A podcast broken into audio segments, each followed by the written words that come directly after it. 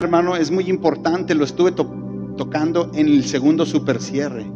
Y yo quiero que lo sigamos tocando porque es un tema muy importante. Es un tema que debemos de dominar. El pueblo de Dios lo debe de dominar completamente, como muchos otros. Pero esto es muy importante porque este, mientras tengamos el cuerpo, voy a dar un rápido resumen y dar la segunda parte, pero porque quiero que, ah, que seamos expertos en este tema.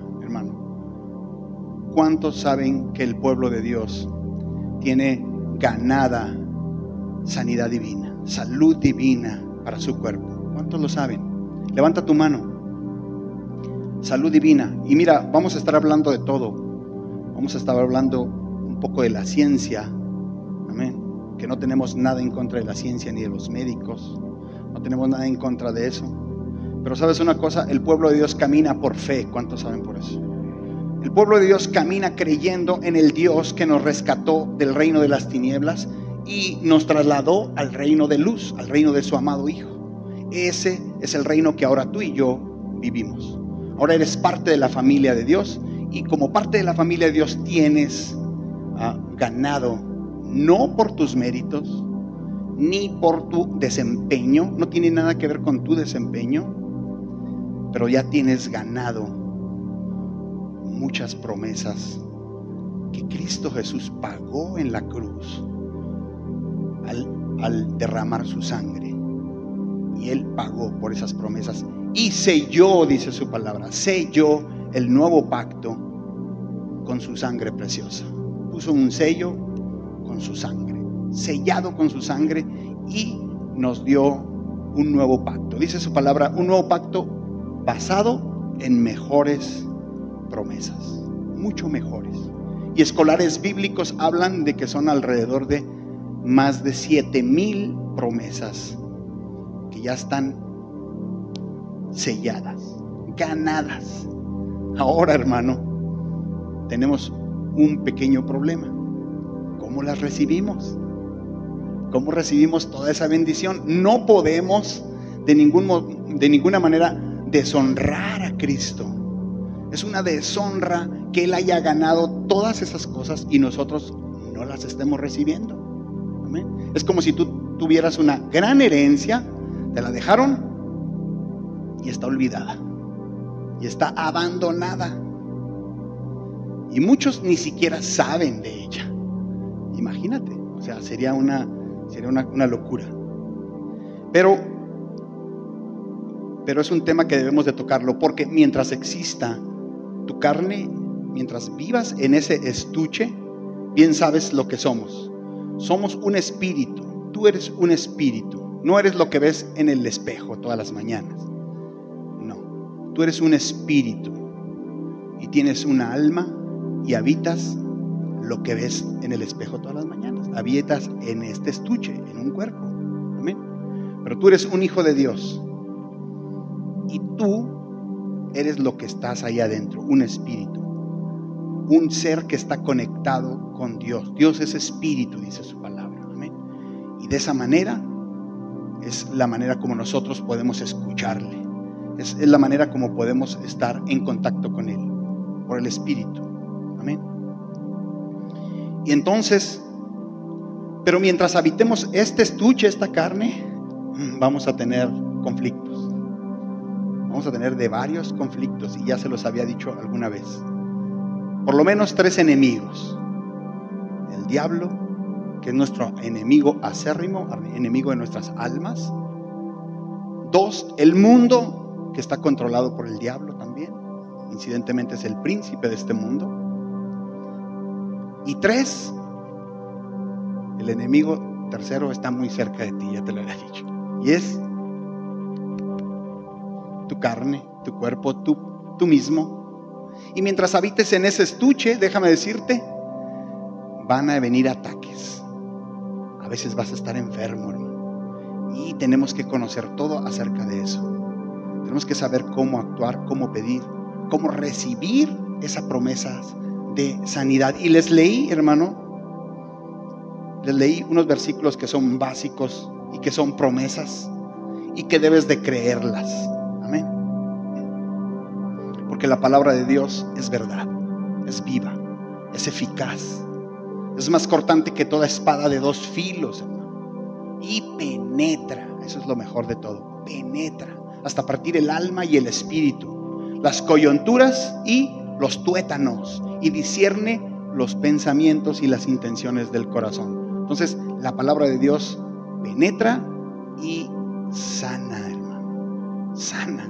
La palabra de Dios sana. Porque la palabra de Dios es Cristo, hermano. La palabra de Dios es Cristo. Así lo dice Juan 1.1. En el principio era el verbo. Y el verbo era con Dios. Y el verbo era Dios. Cristo es el verbo. Es Dios, es la palabra. Y la palabra por eso entra, que es Cristo. Cuando has visto que un libro pueda conocer tus pensamientos y tus intenciones? ¿No? Es Cristo, la palabra, es Dios.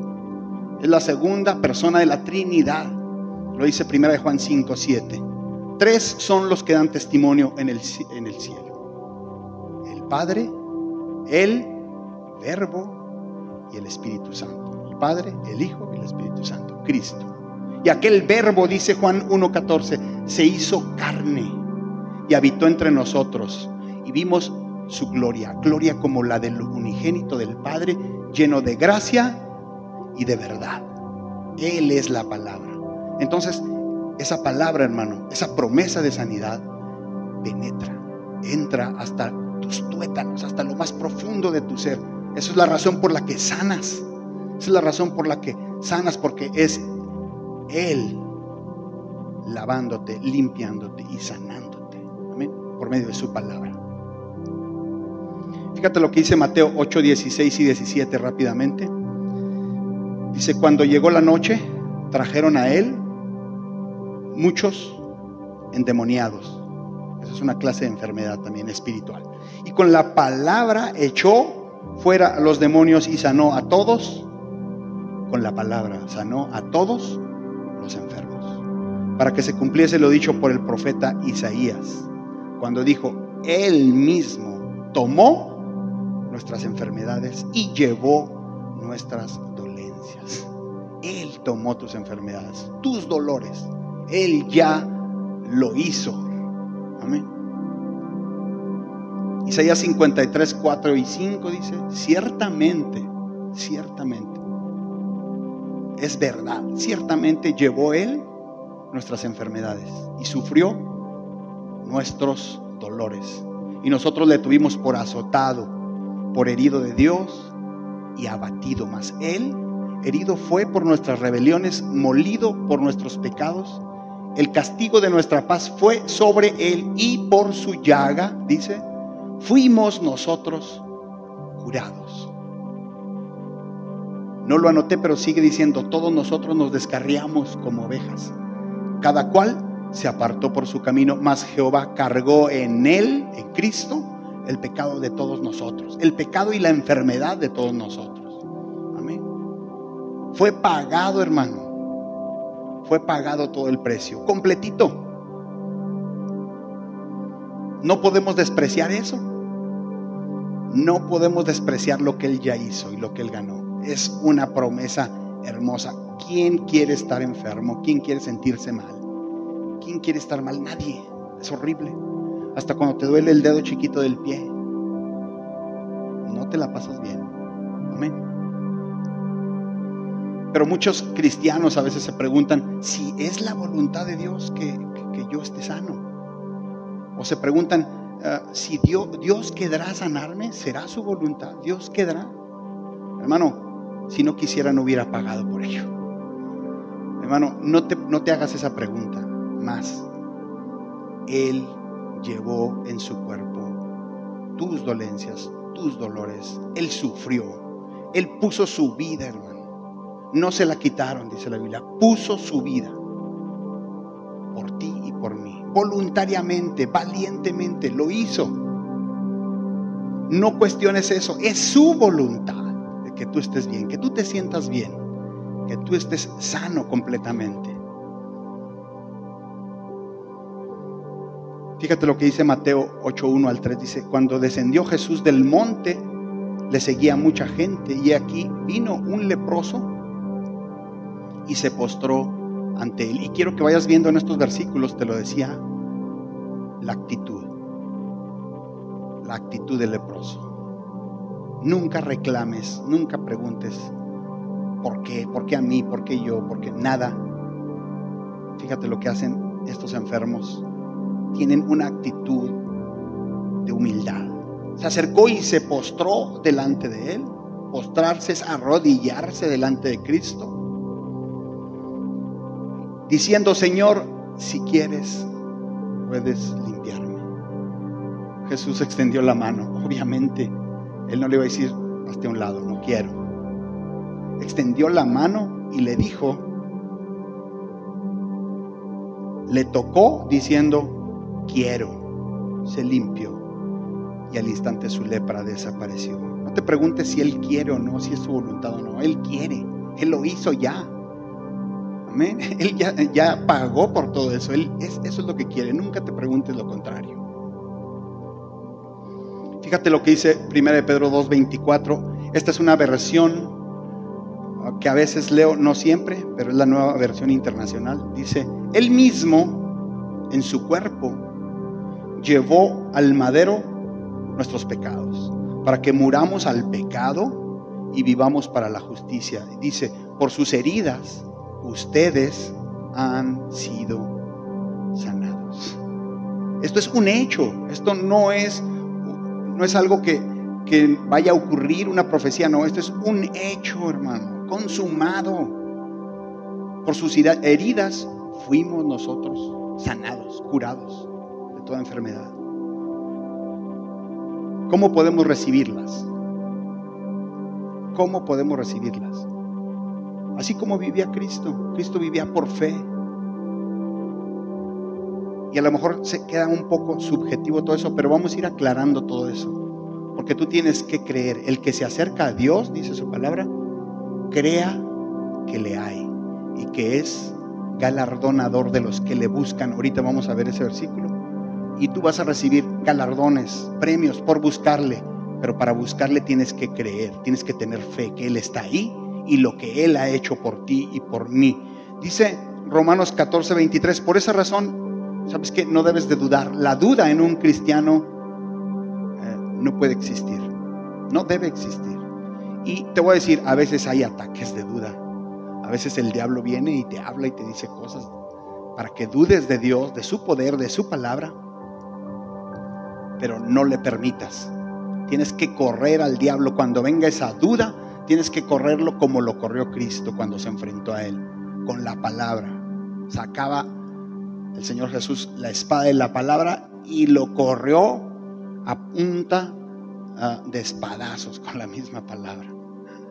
Venía Cristo regresando del desierto después de 40 días y 40 noches de ayuno con tentaciones diversas, dice la Biblia, lo llevó el Espíritu al desierto para ser tentado por el diablo y al final tuvo la batalla final cara a cara. Y regresando, el diablo le dijo, si eres hijo de Dios, di que estas piedras se conviertan en pan. Oye, venía de 40 días de ayuno. ¿Tú crees que traía hambre?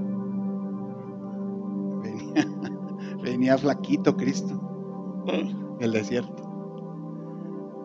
Pero sacó la espada. Porque Él le mencionó la palabra, Él conoce la palabra también, pero Él, Cristo Jesús, eso es lo que tenemos que hacer con el diablo cuando venga y te diga que tú no vas a sanar o que tú estás enfermo o que nunca te vas a levantar o que venga el temor, tienes que hacer lo que hizo Cristo. Saca la palabra y le dijo, escrito está, no solo de pan vivirá el hombre, sino de cada palabra que sale de la boca de Dios. Y toma, le dio un buen cachetadón. Y luego lo llevó, lo llevó al pináculo del templo y le dijo, si eres el Hijo de Dios, aviéntate. Escrito está, le dijo el diablo. A sus ángeles mandará cerca de ti para que te lleven en sus manos y te guarden y tu pie no tropiece. ¿Qué le dijo Cristo? Escrito está, no tentarás al Señor tu Dios. Paz, le dio otro cachetadón. Ya el segundo round ya. Ahí. Se lo llevó otra vez. Hasta el monte más alto. Por eso te digo que Él controla el mundo. Porque le dijo, ¿ves todos estos reinos? Me fueron entregados. Si eres hijo de Dios, yo, si tú postrado me adorares, le dijo el diablo, yo te los doy, todos estos reinos. Cristo le dijo, escrito está, al Señor tu Dios adorarás y solo a Él servirás. Y le dio, ¡pum!, el último gancho. ah, pero déjame decirte, dice la Biblia, hay uno de los evangelios, se alejó el diablo por un tiempo. No se fue para siempre, se fue por un tiempo.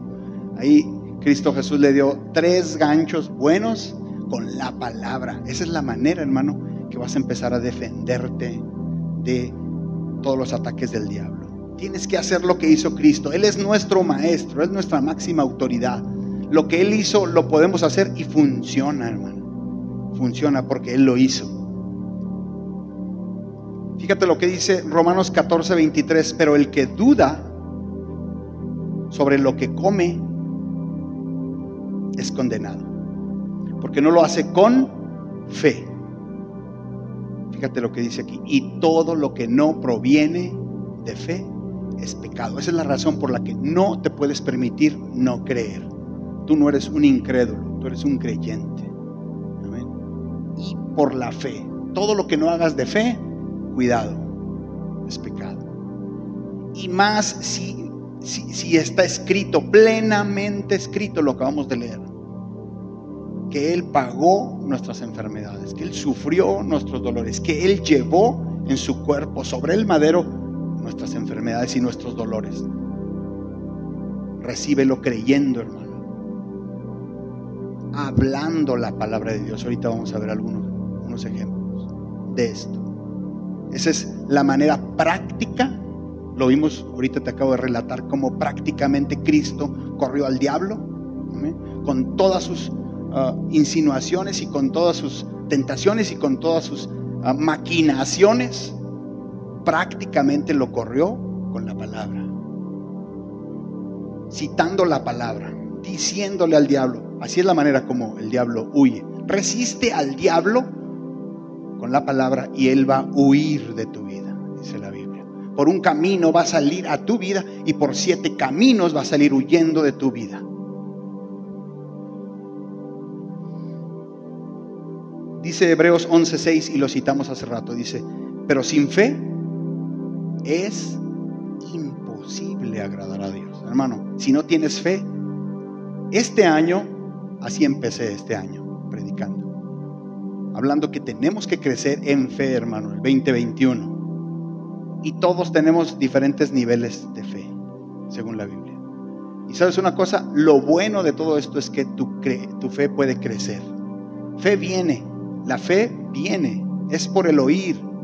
Y el oír es por la palabra de Dios. Tu fe tiene que ver con la palabra de Dios también. Tu fe tiene que ver, el tamaño de tu fe tiene que ver con la, la cantidad de exposición que tengas a la palabra de Dios. Si la tienes tu Biblia abierta en la sala muy bonita y con un bibliero ahí abierta, pero pasas y pasas y nunca la lees, hermano o la tienes en el buró ahí metida pol, polvienta con telarañas. Ese es el tamaño de tu fe. Pero si la tienes así como la del pastor Milton, toda rayoneada y tachoneada y toda que está ahí estudiando. bueno, la exposición a tu fe. ¿Y, sabes por qué tiene que ver con fe? Porque pasó algunos, algunos casos que vamos a ver ahorita, uno o dos, donde los discípulos no podían, por ejemplo, echar fuera demonios o sanar enfermos. Y le preguntaban a Cristo, ¿por qué nosotros no podíamos? ¿Por qué tú sí puedes y nosotros no? Le decían, por vuestra poca fe. Y se dieron cuenta varias veces que todo lo que Cristo hacía era por fe. Llegaron a decirle, Señor, aumentanos la fe. Aumentanos. Porque vemos que todo Cristo Jesús todo hacía por fe, sanaba enfermos, echaba fuera demonios, caminaba en el mar, paraba las tormentas, resucitaba muertos y todo tenía que ver con esa pequeña palabra de dos letras,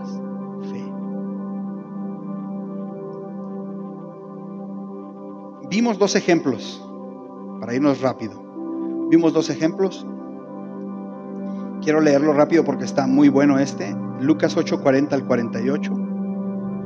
Dice, cuando volvió Jesús, le recibió la multitud con gozo, porque todos le esperaban. Entonces vino un varón llamado Jairo, que era principal, era un líder de la sinagoga, y postrándose otra vez, ¿ves su actitud? Postrándose. Y eso que era de los principales religiosos. Dice, postrándose a los pies de Jesús, le rogaba que entrase en su casa porque tenía una hija única, como de 12 años, que se estaba muriendo. Mientras iba Jesús a la casa de Jairo, otra vez vemos que Cristo con todo gusto iba hacer para lo que había sido enviado. Vino a sanar a los enfermos, a echar fuera a los demonios, a restaurar a los oprimidos de corazón venía a libertar a los cautivos, venía a darle vista a los ciegos y a los pobres anunciarles el evangelio. A eso venía. Claro que iba, claro que iba a ir a sanarla. Claro que sí. Mira lo que dice, mientras iba la multitud le oprimía, pero una mujer que padecía flujo de sangre desde hacía 12 años y que había gastado en médicos todo cuanto tenía. Ya se había acabado para ella las esperanzas, había gastado todo en médicos, ya no tenía nada. Y supo de Cristo y comenzó a creer. Eso es lo que vamos a ir, vamos a ver más enseñanza. Dice, y por ninguno de los médicos, por ninguno había podido ser curada. Se le acercó por detrás y tocó el borde de su manto y al instante se detuvo el flujo de su sangre. En otro de los evangelios vemos un poquito más extendido ese relato. Y dice la Biblia que ella, como era una gran multitud y Cristo estaba ahí en medio, por ahí, rodeado, ella empezó a abrirse paso. Y dice la Biblia que iba diciendo con su boca, si tan solo tocare el borde de su manto seré sana de mí. Iba abriéndose paso, si tan solo tocare el borde de su manto, y iba abriéndose paso, si tan solo tocare. Iba creyendo y no solo eso, pero iba hablando lo que iba a recibir. Cosas prácticas. Estaba haciendo lo práctico que te digo, cómo recibes una promesa. Hablándola, hermano. Amén. Sobre toda cosa guardada, dice su palabra. Guarda tu corazón porque de él mana la vida. Y lo que hay en tu corazón, eso va a salir por tu boca. De ahí es, de tu corazón, ¿cómo crees que mana la vida? Por medio de tu boca está saliendo la vida. Con palabras, hermano. Ahí se sabe lo que hay en tu corazón. Iba hablando hasta que llegó y tocó el manto. Lo logró. Dice, al instante se detuvo el flujo de su sangre. Entonces Jesús dijo, ¿quién es el que me ha tocado? Y negando todos, dijo, dijo Pedro y los que con él estaban, dijo, Maestro, la multitud te aprieta y oprime y dices, ¿quién es el que me ha tocado? Pero Jesús dijo, alguien me ha tocado, porque yo he conocido que ha salido poder de mí. Amén. Porque la única manera como puedes impresionar a Cristo, a Dios, a nuestro Dios, es por tu fe. Nada más, se los comentaba, nada más vemos que pueda impresionar a Dios.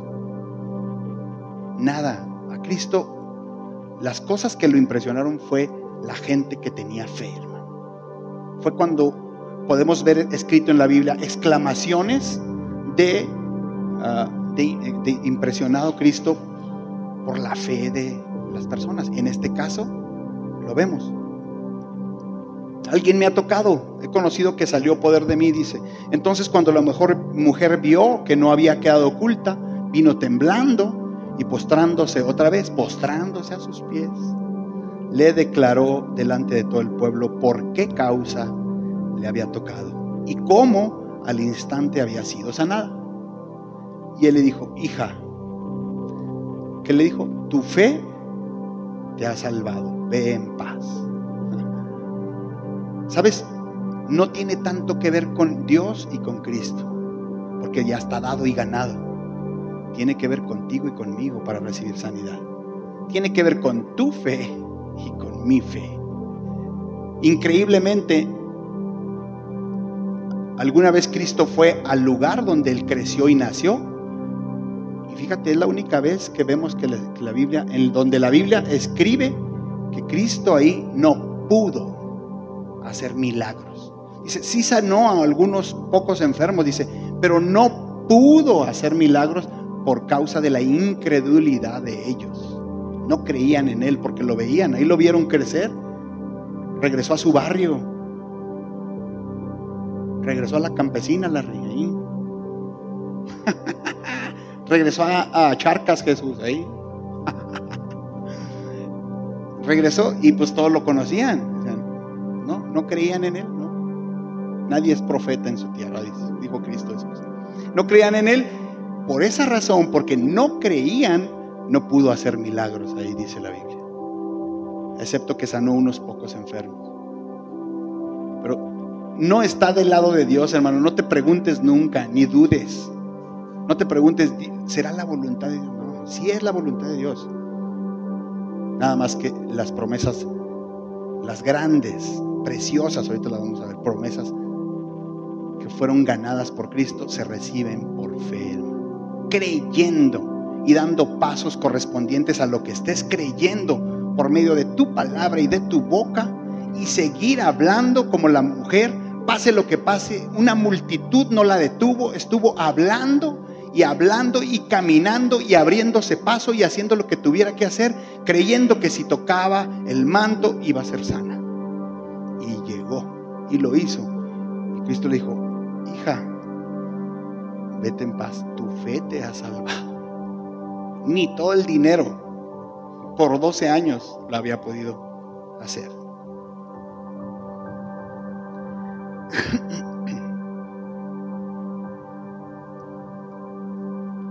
Este es otro caso buenísimo. A ver si alcanzamos a, terminar. Pero vamos a tener tiempo, hermano. Vamos a estar aprendiendo, porque sabes que este, este tema es buenísimo y tenemos que dominarlo, hermano. Amén. Tenemos que ser hijos e hijas de Dios. Amén. Creyentes que honran al Rey de Reyes recibiendo lo que Él ganó para ti, para mí. Honralo con eso. No puedes honrarlo con nada más que siendo un hombre y una mujer victorioso. Un hombre y una mujer que recibe lo que Él ya ganó. No que has olvidado lo que Él ya ganó. No que lo tienes olvidado y a veces que ni siquiera lo conoces. No, que recibes lo que Él decidió por gracia y por misericordia y favor darnos. Lo menos que podemos hacer que es recibirlo, hermano. ¿Y sabes qué es? Son bendiciones. Son bendiciones para tu vida, para tu casa. Para tus hijos para tu diario vivir. Fíjate lo que dice Mateo 15, 21 al 28. Saliendo Jesús de allí, se fue a la región de Tiro y de Sidón. Y aquí una mujer cananea, no era una judía, que había salido de aquella región, clamaba diciéndole, Señor, hijo de David, ten misericordia de mí mi hija es gravemente atormentada por un demonio. ¿Qué pasó aquí? Así no suena mi celular, no sé qué sería. Bueno, dice, mi hija es gravemente atormentada por un demonio, pero Jesús no le respondió palabra. Y yo te decía la vez pasada, aquí está complicado para ella, eh, para la cananea porque ella hubiera podido haberse sentido fácilmente ignorada. hubiera sido, si estuviera en este tiempo, uff, olvídate. Ahorita está la mujer en un lugar que olvídate, o sea, cualquier actitud de un hombre así hubiera sido misoginia. La está despreciando y la está, la está haciendo a un lado. Pero vamos a ver lo que le impresionó a Cristo de esta mujer. ¿Sí? Jesús no le respondió palabra, aunque ella estaba clamando, Señor, hijo de David, ten misericordia de mí. Acercándose sus discípulos le rogaron diciendo, despídela. Le dijeron a Cristo, despídela, córrela. Da voces tras nosotros. Él respondiendo, o sea, venía grite y grite y gritoneando. Él respondió, dijo, no soy enviado sino a las ovejas perdidas de la casa de Israel, le dijo Cristo.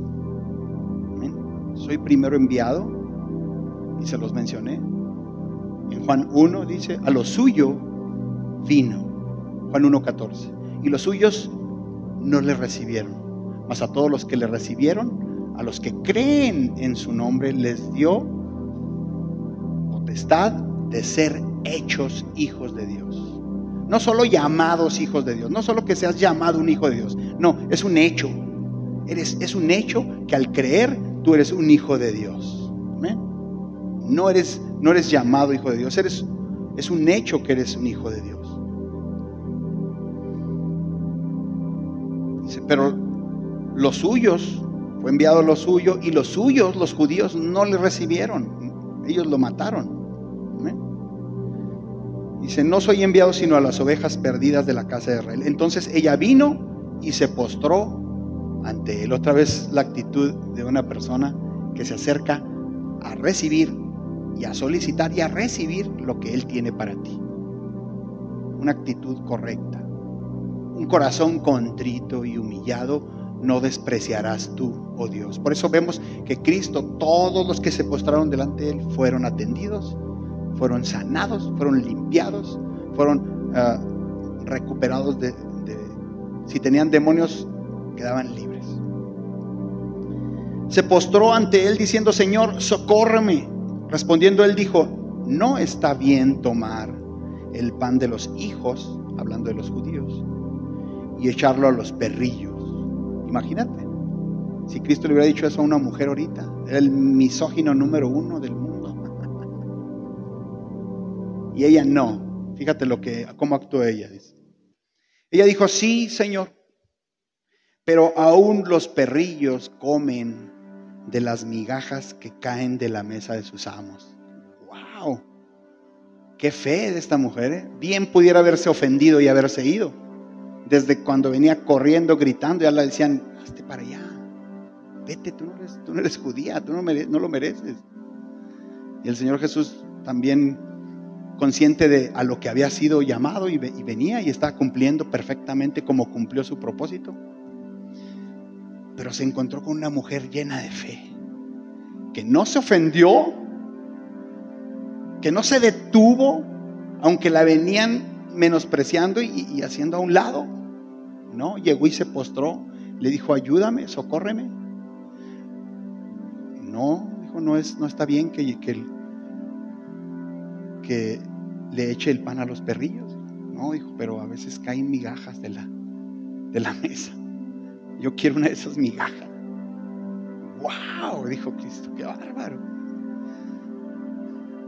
Respondiendo Jesús le dijo, oh mujer, grande es tu fe hágase contigo como quieres. No como él quería, Cristo, como ella quería, del tamaño de su fe. Amén. No se ofendió ella con nada. Y su hija, dice, fue sanada desde aquella hora. Su fe actuó, hermano. Y tuvo que, tomó pasos, habló, corrió, se metió y se postró y dijo, dame Señor la sanidad.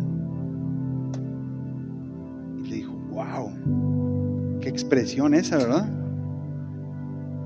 Dijo Jesús, wow. Fíjate por qué se asombró Jesús, ¿eh? por la fe de esa mujer. No se asombró por otra cosa. No vemos a Cristo Jesús asombrarse por nada más que por un hombre o una mujer eh, decidido a creer. ¿Y sabes qué? un hombre y una mujer decidido a creer es un hombre y una mujer que recibe lo que Dios y lo que Cristo ya ganó para ti y para mí. ¿De dónde vienen las enfermedades, hermanos? Es una pregunta. ¿Quién envía las enfermedades? ¿Te lo has preguntado muchas veces? Todos nos hemos preguntado eso. Algunos cristianos, te voy a decir, dicen y piensan que Dios manda las enfermedades, que Dios enferma a la gente para tratar. Dicen, está tratando con, Él. Ah, está tratando con Él. Pero si nos vamos a estrictamente lo que dice la Biblia, hermano, en el Nuevo Testamento estamos en la dispensación de la gracia. Significa esto que ahora nos rigen las promesas del nuevo pacto. Ese nuevo pacto del que te estaba hablando, basado y sellado con la sangre de Cristo. Como de un cordero, dice la Biblia, sin mancha y sin contaminación. Ese nuevo pacto está basado en mejores promesas, dice la Biblia, y estas promesas nos hacen participantes de la naturaleza divina. Estas promesas, al tú recibirlas por fe, tú vas cada vez siendo más un mejor discípulo, un mejor hijo de Dios. Vas siendo parte de la naturaleza divina. Vas siendo como Cristo en pocas palabras. Estás recibiendo lo que Él ganó para ti. Estás cumpliendo con el propósito que Él tiene de ti. Él quiere y desea que tú aprendas, entiendas, camines y crezcas, lo conozcas, hasta que todos lleguemos a la unidad de la fe, dice la palabra, y del conocimiento del Hijo de Dios, a un varón perfecto, dice la palabra de Dios. Esta palabra significa maduro, a un varón o a una mujer madura, perfecto, creciendo en el conocimiento de Dios, a la estatura a la medida de la estatura de la plenitud de Cristo. Significa que tú, hermana, y tú, hermano, con todo lo que estés recibiendo de esas hermosas y grandísimas promesas, tú vas a estarle conociendo. Tu fe va a estar creciendo y tú vas a estar madurando, tú vas a estar cumpliendo el propósito. Y el propósito es que seamos como Él. Ese es el propósito general. ¿Cuántos saben que tenemos mucho, mucho camino por recorrer? Levante su mano. No, kilómetros, hermano. Nos faltan kilómetros para recibir, para crecer, para que nuestra fe crezca, para que recibamos y honremos al Rey de Reyes, al único digno, al que estaba leyendo ahorita en la alabanza, amén, al Cordero que fue inmolado, ¿sí sabes lo que es eso? Es un Cordero inmolado, es un Cordero que lo están degollando. Él es el único digno de recibir toda la gloria, toda tu gloria, porque Él lo hizo por ti, por mí. Y todo eso lo ganó para ti, para mí. Lo menos que podemos hacer, ¿qué crees que es? Recibirlo. Recibir lo que Él ya, charola de plata, charola de oro, pues, vamos a decir. ya lo ganó. Fíjate lo que dice Juan 1, 16 y 17. Dice, porque de su plenitud tomamos todos. Y gracia sobre gracia. Dice, pues la ley por medio de Moisés fue dada. Pero la gracia y la verdad vinieron por medio de quién? De Jesucristo. Amén. Eso es, eso es en lo que está basado ahora, lo que te estoy hablando todas esas promesas que están ahí pendientes, ganadas, listas para que tú y yo las recibamos. Y no estoy hablando, hermano, no lo malinterpretes. No estoy hablando de algo mágico. No estoy hablando de algo emocional. No estoy hablando de circo. No estoy hablando de eso. Te estoy hablando de lo que impresionó a Cristo y de la manera en que Cristo vivió, caminó y nos enseñó. De eso te estoy hablando. De la manera en que Él lo hizo, cómo lo ganó y cómo ahora nosotros tenemos la responsabilidad, si quieres, de recibirlo. Pero son grandes cosas, grandes promesas. Amén. Fíjate, Hebreos 8, 6 al 8 y el 13, fíjate lo que dice. Pero ahora, tanto mejor ministerio es el suyo, hablando de Cristo Jesús. Amén. Estamos hablando de Cristo. Cuanto es mediador de un mejor pacto, establecido sobre mejores promesas. Porque si aquel primero, hablando del Antiguo Testamento, hubiera sido sin defecto, ciertamente no se hubiera procurado lugar para el segundo, el nuevo pacto, el Nuevo Testamento. Porque reprendiéndolos dice, he aquí vienen días, dice el Señor, en que estableceré con la casa de Israel y la casa de Judá un nuevo pacto. Y está hablando de ti y de mí, de, de tu casa y de mi casa, de tu vida y de mi vida, dice. Al decir nuevo pacto, ha dado por viejo al primero y lo que se da por viejo y se envejece, hermano, está próximo a qué? A desaparecer. Entonces no dudes, hay un nuevo pacto basado en esas promesas mejores, dice la Biblia, muy buenas, grandísimas, de hecho, no, las he, no he leído ese, ese texto, dice, pero que son grandísimas. Aquí está. O sea, ese es el que sigue. Segunda de Pedro 1, 3 y 4. Léanlo conmigo porque está bien bueno. Primera de Pedro, perdón, segunda de Pedro 1, 3 y 4. Como todas las cosas, hermano, que pertenecen a la vida y a la piedad, nos han sido dadas por su divino poder. ¿Cuáles son las cosas que pertenecen a la vida y a la piedad? Las cosas que pertenecen a la vida, me las puedes mencionar, es la salud, es la economía, es tu paz, es tu felicidad, es tu protección. Son las cosas que pertenecen a la vida, las que el hombre siempre está buscando, hermano. Amén. Dice, nos han sido dadas por su divino poder mediante el conocimiento de aquel que nos llamó por su gloria y excelencia. Dice, por medio de las cuales, por medio de su gloria y de su excelencia, de su poder nos ha dado, dice, preciosas y grandísimas promesas, para que por ellas, ¿por, qué ellas?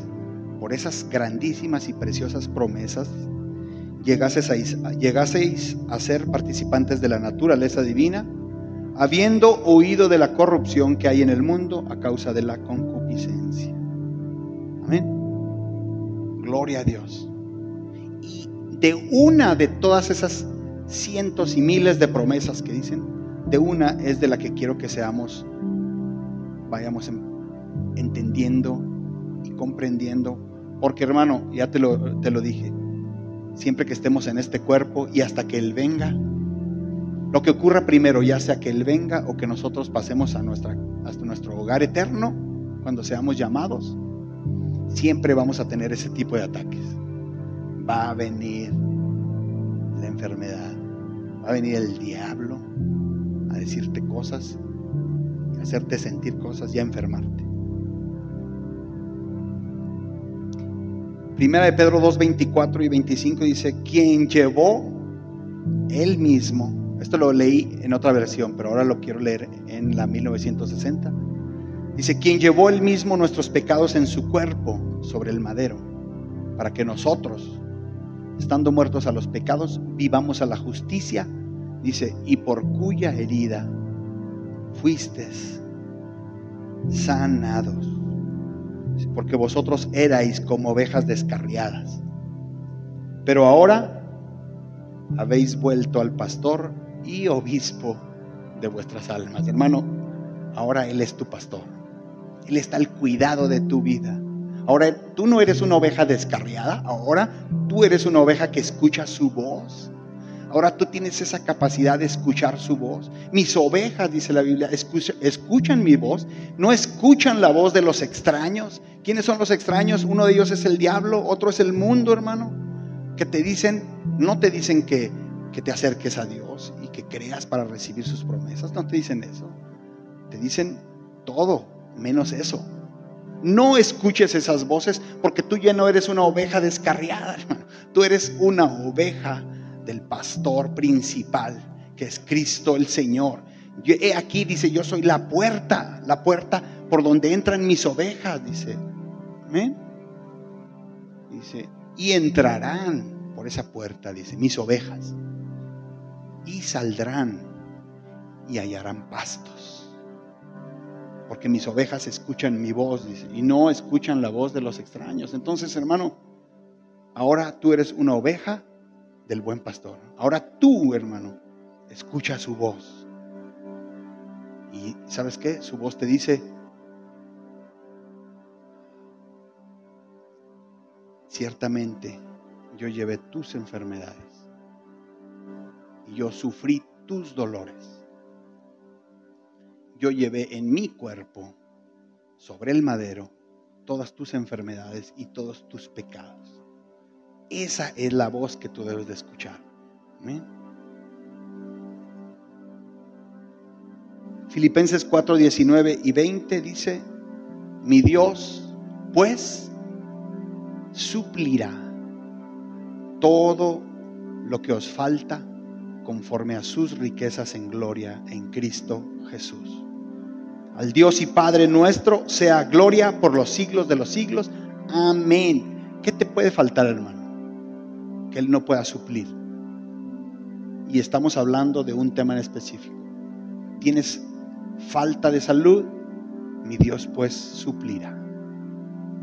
Si te falta eso, mi Dios pues suplirá. Y no te va a suplir conforme a nada en este mundo, a ningún sistema político, económico, ni nada.